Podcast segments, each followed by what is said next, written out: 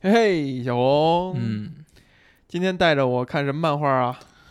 呃，一个黑标的漫画，黑标是什么呀？黑？标就是 DC 现在把自己的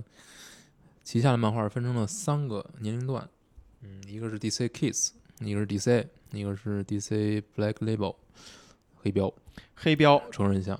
成人向，成人就是限定，嗯就是完全给成人看的，嗯，反正就是相对来说更更不和谐一点吧，更那个黄暴一点儿。有点这意思，嗯，漫画叫做哈林，哈林嗯，就是小丑女的原来的名字吧。哦，哈利奎恩，昆泽，嗯、对，哈利奎恩小丑女，然后他俗家名字是吧？风之前嘛，嗯对然后这个漫画是只有三三本，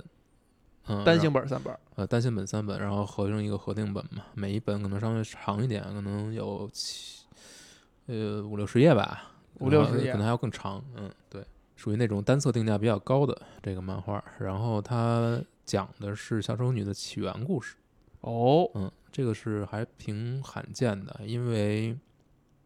小丑女这个角色最早是呃动画角色，呃就是蝙蝠侠动画系列里面的原创角色，原创角色，动画原创。对，后来才慢慢的进入漫画，然后也没有什么人去讲他的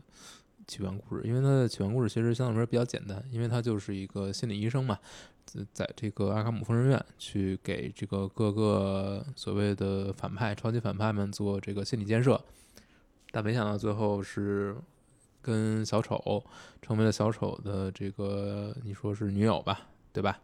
然后等于自己精神先崩溃了。啊，是这么一个设定，但是没并没有人把这一段，尤其是他这个精神崩溃之前的这个整个过程去讲述，其实没有，所以这个算是本作比较独特的一点设定吧。我先把故事大致给你好，梳理一遍。都不用我问了。嗯，对，这个一开始呢，哈利是一个初出茅庐，应该是刚大学毕业的一个心理医生吧。然后他有自己的一些研究，然后这里面有谈到过一些他的很独特的地方，就是这里面的哈林还是有一点跟社会格格不入吧。就是他哎首先他是一个早熟的这么一个孩子，所以他呢非常看不上同同年龄段的这个男性，早熟是因为什么呢？没有特别多谈他的前世。前世，对，主要还是谈他可能这个心理成熟的相对来说比较早吧，所以看不上同年龄的男性男性，所以呢，在这个大学期间跟自己的教授，我们的福音，呃，没错，跟那个大学期间跟教授可能发生了一些关系，然后呢，这个事情就让他被同龄人去排挤，这一点就跟着他一直到他的工作环境之内，就也让他非常所谓的抬不起头来或者怎么样，就是觉总觉得别人对他。就是别人肯定对他是有一些偏见嘛，指指点点。指指点点，觉得他靠这个什么什么上位，这这样，还有这，但这确实有点黑标啊，有点对对对对，但是他其实并不是这么一个人，嗯嗯嗯，然后就是他自己的一个研究吧。他有一次在采访一个一个人，这个人是一个罪犯，他呢是在原来是一个军人，后来呢在某一次这个什么，应该是在某一个什么呃疗养院还是孤儿院什么的，然后就是大开杀戒，就是因为他觉得受到了有有一些威胁嘛，受到一些威胁嘛。呃，就是这种过度反过度反应的这种状态。然后他采访这个人，或者说对为这个人提供心理救助的时候，这个人就说，如果你在这种战争环境下待得太久的话，你就会变得嗯，必须要去压制自己的这种同理心，因为如果你不去这么做的话。你你很容易就会受到伤害，对，就是所以你对一切都要提防的特别紧张，然后对一切都不能去，呃，有这种同理心，不能去过度的站在对方的角度去考虑问题，战争中必然是这个样子。然后他对照着去看自己生活的这个哥谭市，他就觉得哥谭市之所以会产生这么多的所谓的超级恶棍什么的，可能就是因为呃，在这个这个非常黑暗的环境之下，所有人都不能去站在一个正常的有同情心的角度去看，去看看待或者说对待其他人，所以你必须要非常极端的去去做反应。然后他有了这么一个理论去支撑呢，他就想要去做一围绕这个去做一些研究。然后有一次，还挺讲理。哎，对，就是他有一次去把这个自己的理论去做一个公开展示之后，被这个 Lucius Fox 等于是看到了，然后呢，等于呃嗯，韦恩家族给他提供了一笔资金，让他去延续这个研究。嗯，于是他就来到了阿卡姆疯人院，开始去针对各个这个所谓的超级反派，为他们进行这种呃心理访谈吧。在此之前有几个事情，一个是，嗯，哈利·奎恩这个他有一次在遭遇了这个蝙蝠侠跟小丑一场战斗，呃，或者追逐战吧。在此之前呢，小丑是几乎拿枪抵着他、呃、当人质。呃，也不是当人质吧，就是很随机的那种，就是正好碰到他了，那掏出一把枪，可能就可能开个玩笑，就开着玩笑嘛。但是最后又把这枪收回来了，没有杀他，然后也也没有说清为什么啊、但是这一点可能对他来说就造成了很多的影响，斯德哥尔摩综合症了。有一有这么一点。所以呢，后来他去采访周克的时候，就会一直想问这个问题，就是为什么你当初没有杀我？呃，周克是怎么说的呢？周克是说，人是有两种表情是非常有意思的，第一种是惊恐的表情，第二种是笑的时候的表情。他看到了他惊恐的表情，但是也又很好奇他笑起来是什么样子，哇，真会撩妹哇！对吧？所以呢，呃，哈利·奎恩就发现自己越来越对这个 Joker 感兴趣，而且 Joker 在采访 Joker 的时候问过他的一个问题，就是为什么你会做这么这么残忍的事情？嗯、j o k e r 给给出的这个回答跟他之前采访那个人是一样的，就几乎是一模一样的。于是这就引导他去把呃小丑作为自己的第一实验或者说研究对象，就要学到了，学到了，学到了。所以呢，两个人就越走越近，越走越近。那然后后来又发生了一件事情，就是这个呃双面人之前在这个故事里面开场的时候，他曾经奉劝过哈利说：“你不要去呃跟这个疯人院走得太近。你会深陷其中。”对，但是最后双面人自己呢被一个被人泼硫酸，然后然后等于自己双面人的崩溃了。自己之前是跟那个 D A 嘛，这是一个 D A 嘛 District Attorney，就是检察官嘛，地区检察官。然后被被撒了这个泼硫酸之后，等于又变成了一个双面人，双面人。然后这个时候呢，就是有很多警察局里面的人是开始自发的组织组组建了一个队伍，一个一个团体，叫做处处刑者 （executioner）。他们就把这个泼硫酸的人，泼了硫酸的这个反这个黑帮 boss 等于处决了。然后呢，执行死刑执。行死刑了。然后，虽然这些人被呃这些所谓的处刑者被蝙蝠侠就是呃捕捉到了一部分，但是还有很多人存留存留在这个警队里面。嗯，也就是说，在这个警队内部是有很多人认为，只有下杀手才能真正解决哥谭市的问题。等到哈维·邓特他恢复意志之后，他也慢慢的认可了这种人，所以他们就决定做一票大的，把这个疯人院里所有人都解放出来，然后呃让是就是哥谭市人意识到，把他们这些反派一次一次的关起来是没用的，是没用的，你必须给他们解决掉。你必须把彻底把他们解决掉，所以他们选择了这么一种方式。那在这这个过程当中，呃，小丑女呃为了去维护呃这个避免小丑被人疯人院里的守卫强那个伤害吧，失手嗯把一个跟自己还挺要好的一个警卫射杀了。就这个时候，他已经彻底的站到了小丑一边，成为他的这个呃，你说是拥趸也好，你说是情人也好吧，就有一种羁绊。已经有一种羁绊，因为他觉得自己是唯一能够治愈小丑的人。但是最后他发现，其实呢，自己完全陷入了小丑的这种心心理攻势也好，心理游戏也好，最后变成了小丑女。你说你觉得这个解释了没解释？他用他的角度解释了一见钟情的事情，就是其实可你可以理解为一见钟情，然后你一切的理由都是为了正当化这种被这个人的吸引，你研究对象吧，嗯啊，他回答了一句话让你觉得很好奇吧，嗯，这个那个吧，嗯 其实就是所以就是嗯、那最后其实也没有什么特别更多的故事，就嗯是交代了他这个转变的过程。早期的这个故事，早期的哈利其实还挺可爱的，就是他会嗯、会很多时候会自言自语，然后会把很多事情搞砸。嗯，但是慢慢的你会发现他这个转变就是越来越迈向疯狂了。他他的那个疯狂来自于我觉得是来自于什么呢？就是他想要去挖出这个小丑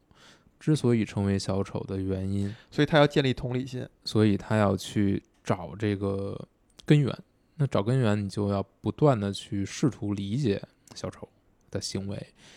那在这个过程当中，你其实慢慢的是在怎么说呢，在失去自己的一些东西，或者失去一些让你能够建立一个稳固世界观的这些东西。你慢慢的，你就会落到他的逻辑里面。嗯，落到他的逻辑里。慢慢的去，而且这个过程你是不断的说服自己，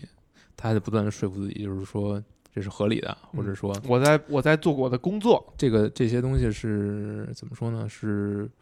不是别人能够设计好的？这个是完全是一个随机的，就是我之他，比如说他之所以会遇到 Joker 是一个随机的事件，Joker 没有杀他也是一个随机的事件，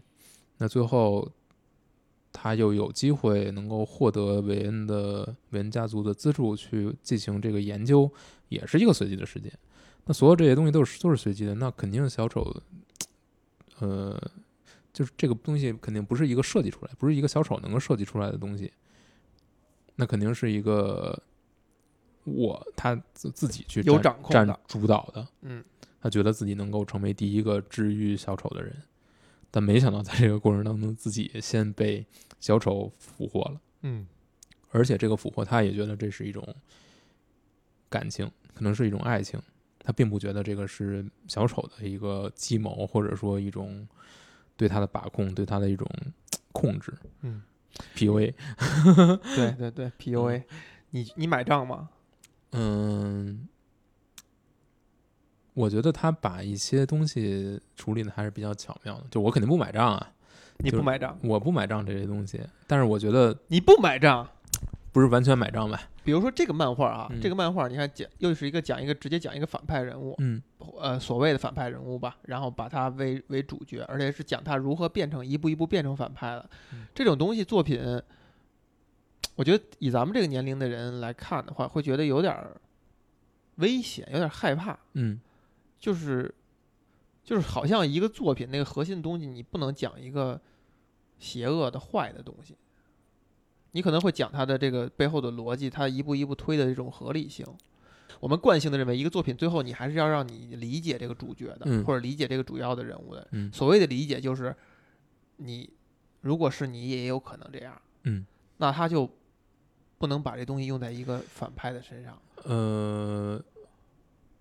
可以这么说吧。但是我觉得这个这个漫画点可能并不在这儿，不在这儿，我觉得点可能在于这个人本身的这种脆弱，或者人的这种，你以为你掌控了一切，你以为你能够凝视这个深渊，你能甚至能够全身而退，但是在你不断的说服自己的这个过程当中，你觉得你能够战胜它，你能嗯够怎样？你你在这个过程当中，你已经你已经被他俘获了。或者说，尤其是更重要的就是，我觉得他在他在谈的可能是爱情这个事情，呃，很有意思。嗯，就是小丑女会，就是说不也也很难说清楚，就是他慢慢的陷入了对小丑的爱情，而而而他可能之前接触小丑的机缘都很多很很少，就是两人其实没没碰过几次面，但是慢慢的他最终就会被俘获。是因为他后来他自己创创造大量的与他接触的机会，他会，但是他用一种但是有一种合理化的，但是他两人之间其实是有一种不可，好像他没法去控制自己的这种，就是嗯觉得一定会，一定要跟小丑去建立一种关系，或者说关联吧。你觉得这个东西你买账吗？哎，我觉得你刚才讲的这点还是挺挺通用的，挺有洞察的。就可能很多人身上都会有，或者很我们看过的很多故事都说也是这样。嗯就是你对这个人产生兴趣是在第一刻就完成了，不论是嗯因为怎么样啊的一见钟情也好，还是什么也好，嗯不先不用一见钟情这种词儿，这种词儿，嗯这种词儿实在是一说出来以后，它就太代表了一个简化了。对简化了。嗯就是你一上来，你对这个人就产生了非常浓烈的兴趣，但是因为某些背景或者条件，你觉得你不应该对他产生兴趣，对，但是你却不自觉地对他产生了兴趣，于是你就想办法把这种兴趣解释嗯和合理化，嗯以及这种兴趣推动你必须要多跟他接触，你要把这种多的接触给解释和合理化，对，或者与这种接触抗争，但是发现自己又不能自拔，最后深陷其中。有嗯，你说的这些其实在漫画里面都有谈到，就是他会很抗拒，因为他觉得这个是一个道德上面可能会有问题，理性方面也会有问题的东西。但是他最后他发现，可能这个东西并不是小丑身上的，而是自己身上的。嗯，嗯就是这个人是一个钥匙，他激发了你内心深处某一个东西。对嗯，所以你从这个角度来看，可能他这个漫画的主题确实是有一点黑暗。嗯我、天，那确实确实太黑暗了。对，所以为什么是黑标呢？这个漫画里其实并没有特别多对于暴力和色情的描写，其实都没有。我我我也不太明白为什么会一定要把它加入黑标，但是你看这个主题，看这种，嗯，那就跟咱们聊 Joker 你可能会觉得它确实是不太适合给呃没有没有一些自控能力的人去看，确实不太适合。那是不是每个人心目中可能多多少少都有一些？我觉得人都是有的，嗯人都有各种各样的呃不理非理性的或者不正当的这种想法，呃，只不过有和做是两回事儿，你能不能控制住自己？但是我觉得在这个作品里面，其实他给没给什么一个倾向性或者结论？我觉得最后结尾其实是落在了这个人的转变的具体的真正的原因到底是什么吧。就是你看通篇，你都会都是站在哈利自己的视角来看的，嗯他会把自己的逻辑、自己的形式的逻辑，呃，为什么要这样？你会觉得他，呃，他有自己的道理，而且他是对整个事件有一个掌控权的。但是在最后，呃，尘埃落定，他已经变成小丑女之后，会通过会把视角转出来，会通过蝙蝠侠和呃戈登警长的对话来去谈呃哈利的命运。哦，就会转到说他和小丑之间的这种呃关系，还有他这种转变，其实是小丑设计好的，或者说是小丑为呃为主要或者为主动的这种，其实是这么一种关系。但是对于哈利来说，他的自己的理解可能是不是这个样子哎呀，这个太黑暗了，确实太黑暗。啊？对，就是你，他真相是这样吗？还是说这也是呃，蝙蝠侠和戈登警长他们的一厢情愿？我觉得很可能是，我觉得应该是他们的一种认知，但这个事情到底是什么？他们一种解释方式。他们一种解释方式，但实际上到底是什么？尤其是哈利，其实他自己在他主观的认知里面，他是捕捉到了 Joker 这个人，他不是一个绝对的疯狂的状态，就是他有很多瞬间是你能看到他是呃他是有计算的，有这种很人、很人性、很有人性的这一部分冒出来的，就是他能在小丑的身上捕捉到一些人情味儿，只不过他认为这种人情味儿是被所谓被这种你一定要麻木，你一定要才能生存下去，在这个城市生存，一种自我保护。自我保护，或者说一种你必须要失去这个同情心，那可能这是这个哦环境的导致的结果。那哈利之所呃，他就会认为我其实是有能力把他治愈的，所以他一直是站在这个角度去跟周克去接触，他一直是认为自己能够能够改变他，能够拯救他，所以这其实是一个挺老的一个故事，或者说挺传统的，或者说讲过千百次的一个故事，就是。就是可能一个女性总觉得自己能够拯救一个男性，改变一个男性，改变一个男性，但是最后发现最后被改变的是他自己。首先我，我我不完全认同蝙蝠侠的那个理解，我觉得他是一个跟来自于正义的猜测，我对，就是正义对坏人的猜测。你已经预设了小丑是一个坏人，嗯嗯，但其实真正的想要真正让哈利变成哈利的，变成小丑女的，到底是小丑还是哈利自己？这是问题。你你刚才说的那句话非常关键，你觉得这个是这个漫画他非常主张要表达出来的吗？就是蝙蝠侠也好，戈登警好警长也好，对这个事情理解是预设了小丑是一个 pure evil。这个就是整个漫画在讨论的东西，就是哈利是不认同这一点的，嗯，他不认同那个呃所有人就是就是他是没救的，他是哦没救的，他认为所有人都是有救的，但这就是因为他这种认为，所以他最后自己变成了他试图去理解嗯，pure evil，失去同理心可能是非常多的那种邪恶犯罪的最根源的那个地方。对就是当我们一个正常人，嗯所谓的正常人，你去伤害一个人的时候，你肯定是有那种恻隐之心，不都不叫恻隐之心，就不忍嘛。你看到嗯一个人痛苦在那儿嚎叫，谁都会难受。能下去手，能无来由的下得去手的人，就是他不觉得难受，他甚至还会享受，他还觉得很爽。这就说我今天看到了一个有人给我发过的一个东西，我看了一下，就是说在二战的时候，其实是有一个美国的科学家建议，一个科学家建议的是什么呢？他是说，如果呃，如果一个比如总统你是有拥有发射核弹的权利的，你这个核按钮应该应该放在一个普通人的心脏里面或者身体里面。如果你想要发射核弹，你先要亲手把这个人杀掉，你才能发射核弹。他是有过这么一个建议。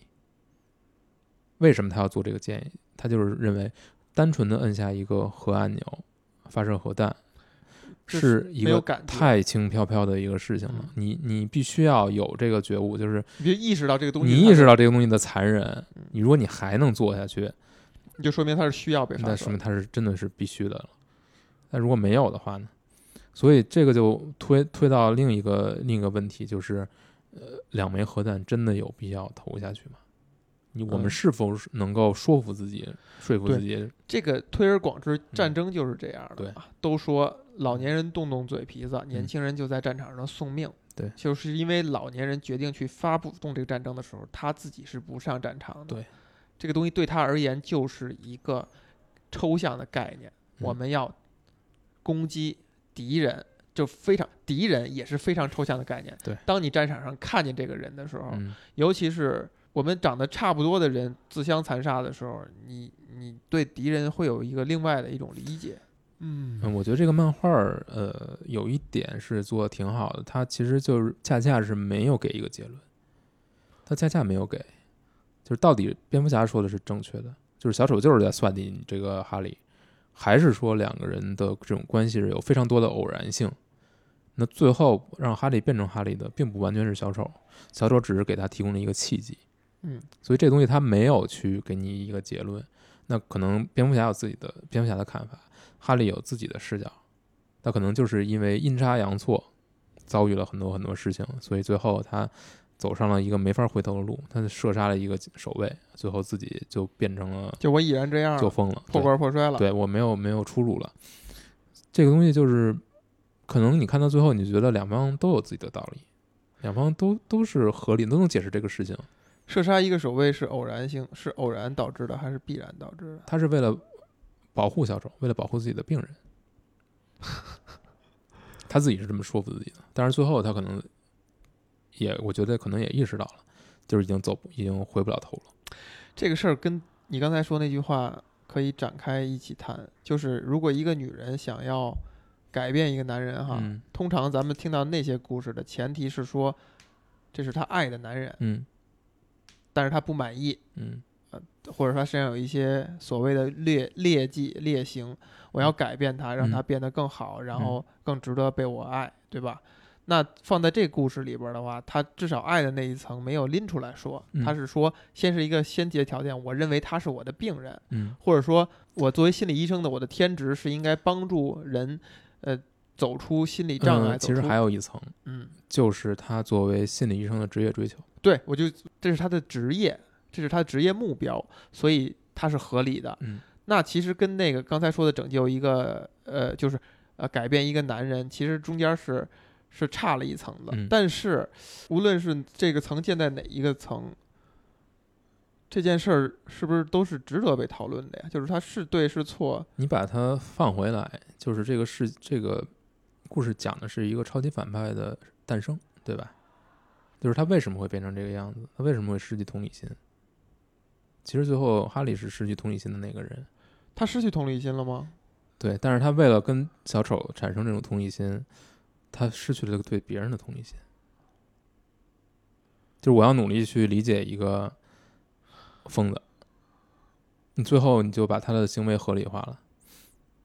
好像跟某些人认为的爱情是一样的。你真正全身心的投入去爱一个人的话，他就必须变成你的整个世界，就嗯其他的东西就跟你没有关系了。肯定不是这样啊，可能有些人是这样。嗯对，可能是这样。所以怎么说呢？就是我讲了，可能讲了很多东西，但是到底讲的是哪个能够让你觉得是最好的一个理解方式呢？就是他为什么会变成这样？是因为爱情，还是因为对自己职业生涯的这种追求让他误入了歧途，还是小丑算计了他？汉尼拔也是在讲这事儿，是吗？可能来源于一个人被一个人吸引，俩人就变得至至此就变得不对等了。嗯这种不对等就是吸引你的那个人凌驾于你，他的一切你都会认同，你都趋近于认同，或者说你趋近于觉得他不理解的地方，你觉得是你不理解他，而不是因为他是错的。嗯然后你慢慢你就接受了他的东西了，就是你永远的就永远的不对等。然后这个这个吸引中断的过程，就是你发现他跌下神坛的那个过程。嗯就是你们俩地位回来了，或者甚至你觉得哦，他没什么，他就是一个普通人，假象空壳，我已经走出来了，我已经回到了我该有的地位，我甚至凌驾于他之上了，那那个吸引力也就没了。如果那个吸引力一旦存在，你就会更加相信他的一切，然后慢慢的，你可能有的人就完全接受他的一切。这个是不是这个事儿的？这是不是爱情的真相？也是爱情短暂的真相。就是普通人之间，这个神坛都很短的，嗯他总有那个下来的时候，下来的时候，嗯然后你就觉得哦，一下就觉得这个爱情没了。但是可能有其他东西啊，比如你相处时间长了以后，有一种惯性，有一种嗯友情、亲情等等，让你跟这个人继续有羁绊。但是可能那个最纯粹的那个爱情就就没了。可能是吧。那你从这个意义上来说的话，小丑对小丑女其实就是有吸引的吗？他他会被这个姑娘吸引吗？还是其实就是随随口说的那个话？不知道，这就是你，来猜呢？我觉得可能有，因为你想象小丑这样的人物，你看其他东西对小丑的塑造，嗯你不会认为他会把一个把心交给任何一个人，对对不对？交给老爷。就是这一点。嗯这个人在我这儿就是个神坛，嗯就他可能某种程度上就凌驾于我之上。嗯，小丑干他一切行为的动力，不是来自于蝙蝠侠吗？那是他人生的意义，那是多么高的一个把一个人作为人生的这个意义和动力，嗯，所以他爱他。不同版本不一样。你像《黑暗骑士》里面的小丑，还是一个有自己自己理念的，对吧？信念的人，呃凌驾于一切之上，对不对？就是以前我常说嘛，你对你你的那个爱情产生是对一个人、对一个物品、对一件事，嗯我觉得是同样的情感。嗯那可能跟这个事情又挂挂钩在一起了。就是你现在想的这件事儿，这个东西，它就是凌驾于你的，嗯，它就是地位高于你的。所以你看这个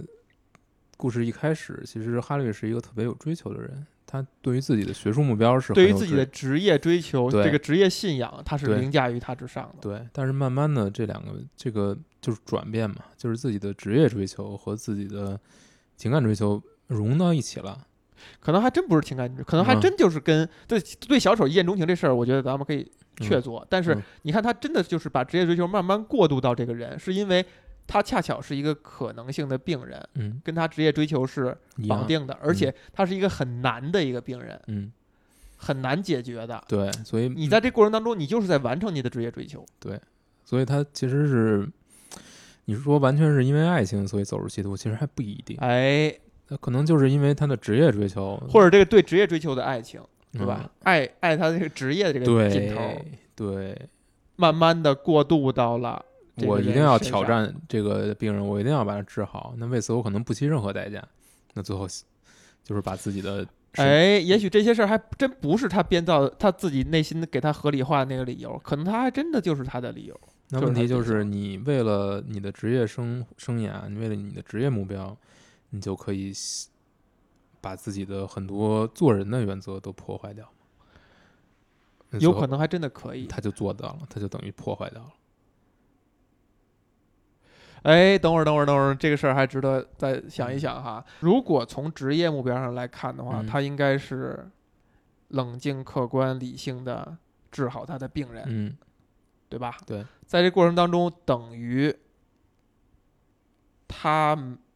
不具备治好这个这么难病人的能力，嗯。没有完成他的职业追求，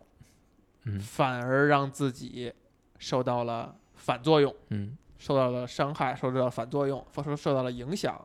他变了。嗯，那其实这个讲故事就讲的是一个没有金刚钻硬要揽瓷器活的人的故事。可能是这样。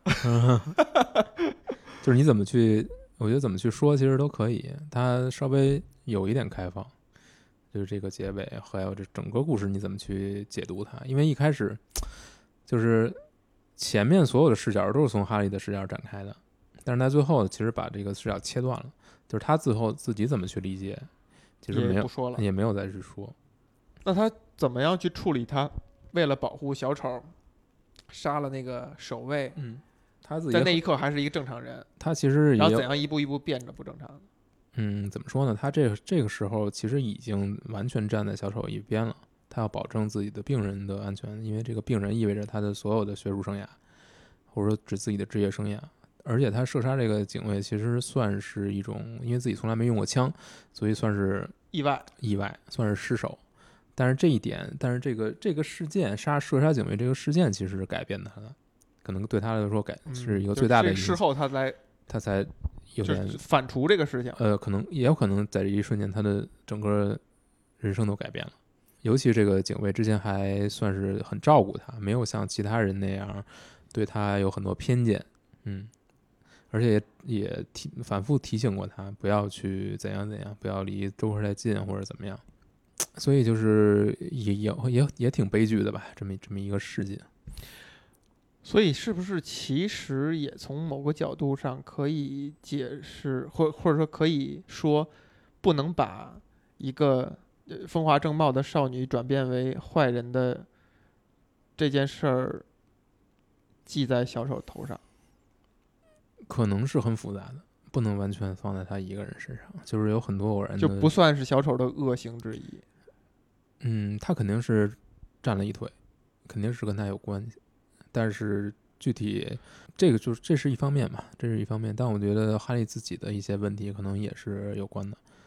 所以就很复杂。就是一个人他走到这一步，有很多因素去影响。你说如果没有威恩家族的资金支持，他都他都来不了这儿，他他都没法做这个研究，他不嗯可能走上这条路。那他这个倒不能忌惮人家。呃，不能吗？对吧？就是很复杂，就是你没法说一定是谁的原因，他最后变成了这个样子。但是他经历了这个过程，那就最后走到了这一步。嗯，你说算算谁呢？可能谁都算不了，不能完全怪在每每某一个人头上。嗯，这可能就是嗯对哈利变成哈利这件事情的一个更有意思的写法，不是说他被完全是被周克尔吸引，那可能他自己有一部分原因，嗯呃身边去推动他走上这条路的人也占一部分原因。那这些人，比如威恩家族为什么要给他资金让他去研究呢？是因为相信他可以真的用自己的理论去解释一些问题，嗯甚至去改变歌坛，那肯定初衷是好的。就像包括双面人，他之所以想把这个坏人真正处决，他可能也是初衷是好的，因为他认为自己 这歌坛市的司法系统已经没法去真正去解决歌坛市现在的问题了。那最后只能退而求其次，真的把他们一个一个人为的处决掉，那才能解决问题。那你说是双面人的问题，还是这个歌坛市的问题呢？所以这个漫画里有一句很明确的台词，就是说，呃，为什么这些超级恶棍会失去同理心？是因为歌坛是一个这样的世界，它是一个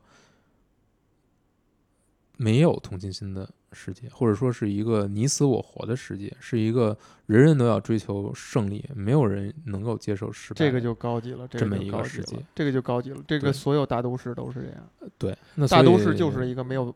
没有同情心的、冷冰冰的、面无表情的一个地方。对那所以最后真正孕育出这些超级恶棍的是谁呢？是可能是歌坛，歌坛自己，就这个城市，可是大都市又是人塑造的，嗯。无论是说硬件还是软件，嗯。都是人自己一点儿一点儿过出来的。嗯，所以它就就更复杂了，就是你没法说清楚是先有鸡还是先有蛋，对吧？这个很对我我的胃口，嗯。我就觉得就很多事情它是可能我们现在人类的智慧也没有找到解决方案，没有找到嗯那个最佳的方案，都是在摸索过程当中。呃，你也可能对，那其他的人也可能对，互相之间没有什么必要完全的攻击，或者完全觉得我这一套体制，我这一套制度就是最优最优秀的，很难说很难说。虽然我他对我的胃口，但我在想或者在怀疑，如果把它作为作品或者作为有传播价值的东西，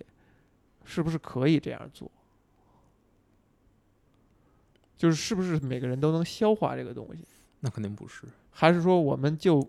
我们明知道，呃，劝人向善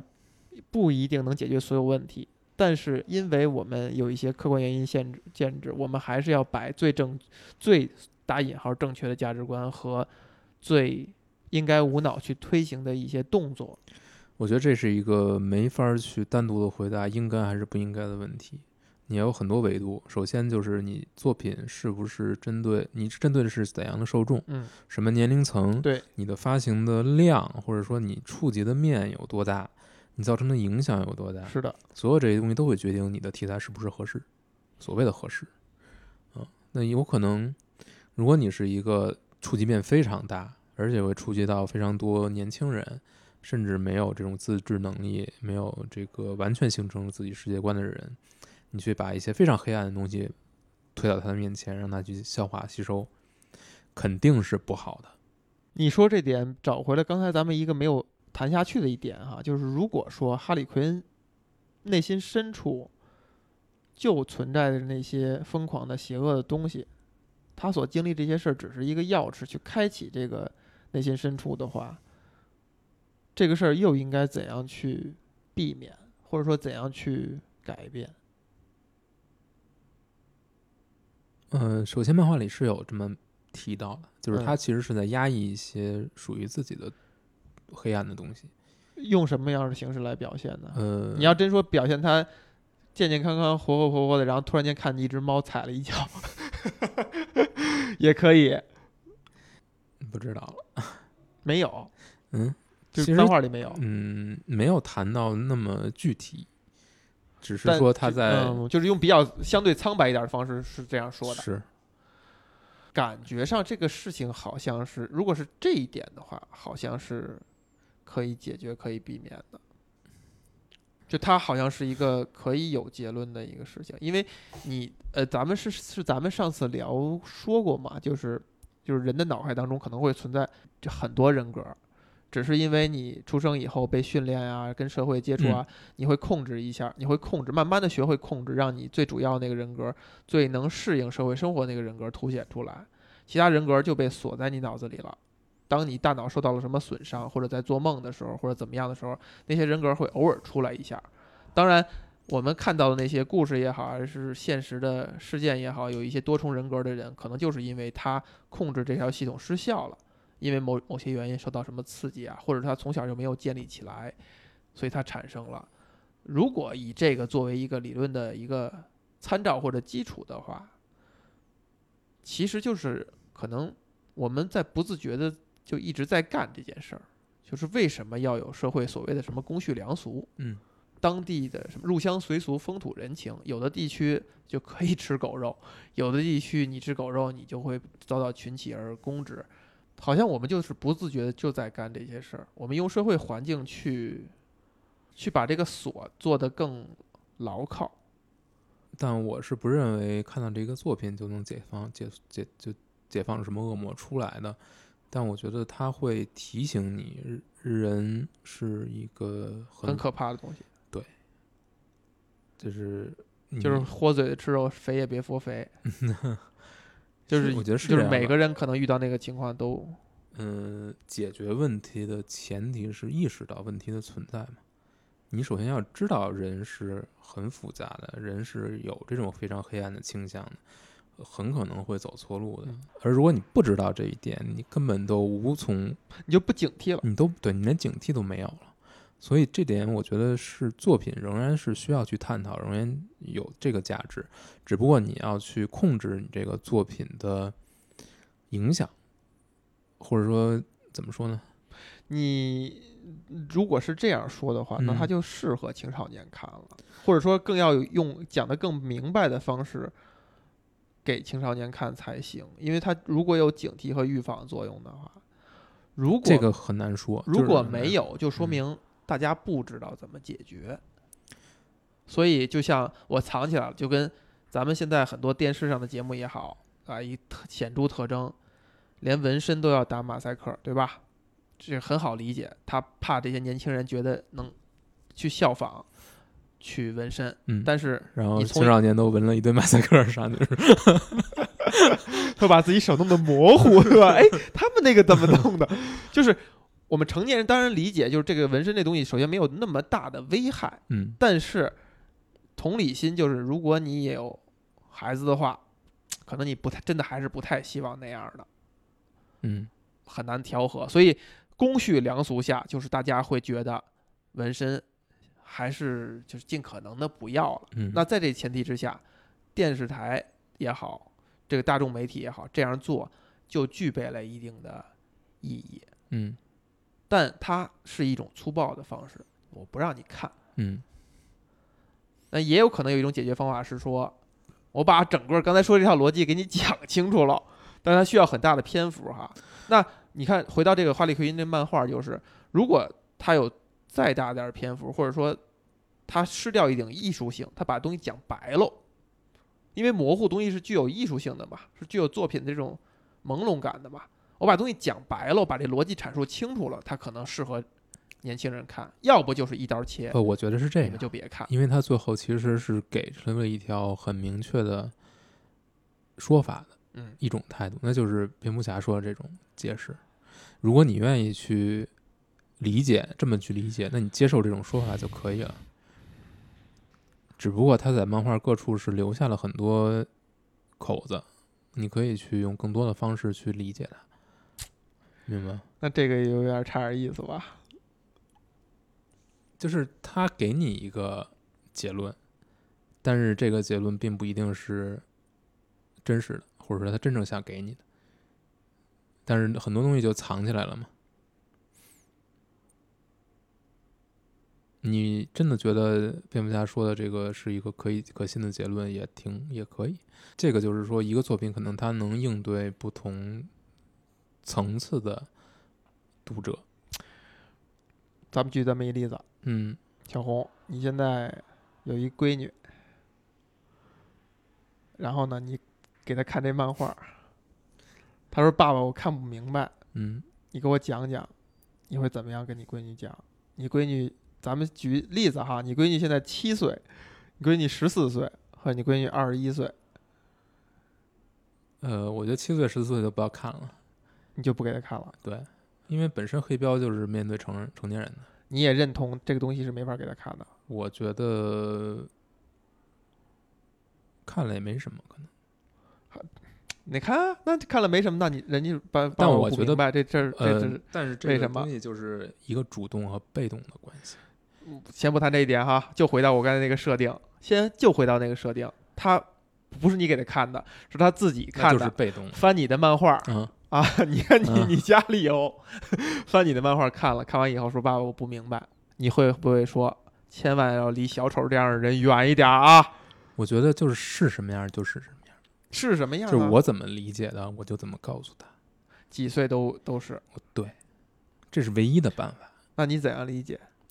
就是这个东西很复杂，就是人很复杂，人心里是有很很很不好的一些。你不会说遇到小丑这样的人离得远一点？我我不会，我觉得没什么意义。你说，我的天啊，小红，因为你 你看来很没，你看来从来没有想过有一个闺女这样的因为你 情景。因为你不知道小丑是什么样的，你你你你都知道小你漫画你当然知道小丑是什么样的人，现实中谁是真的是小丑那样的人呢？不，你小红这个事情是这样，就是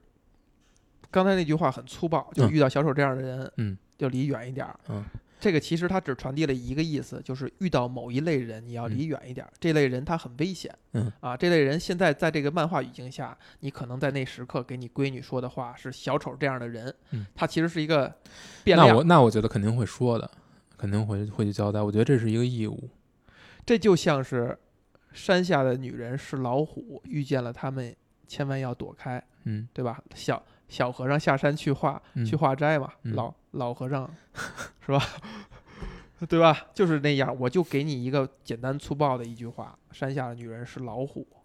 啊，遇见了千万要躲开。他没有说讲明白了，这个啊，整个这一套佛法啊，咱们为什么要什么要杜绝这是这这什么几种啊杀盗淫妄什么色等等等等这些东西，嗯，他跟佛法什么关系？我们怎么样修炼？他没有这么讲，他就说遇见他，因为他知道那个东西是一个很强大、很厉害的吸引力，你要躲开。你觉得你不会这样做？你觉得你就像老和尚一样，小和尚下山的时候就会把整个东西给他讲讲清楚？呃，我现在也只能想象嘛。但我觉这就说，明你从来没想象过。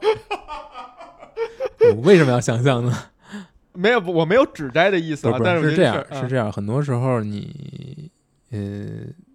对于很小的孩子，你是你也不能指望他去明白嘛。就是你跟他讲了，他可能也不太明白。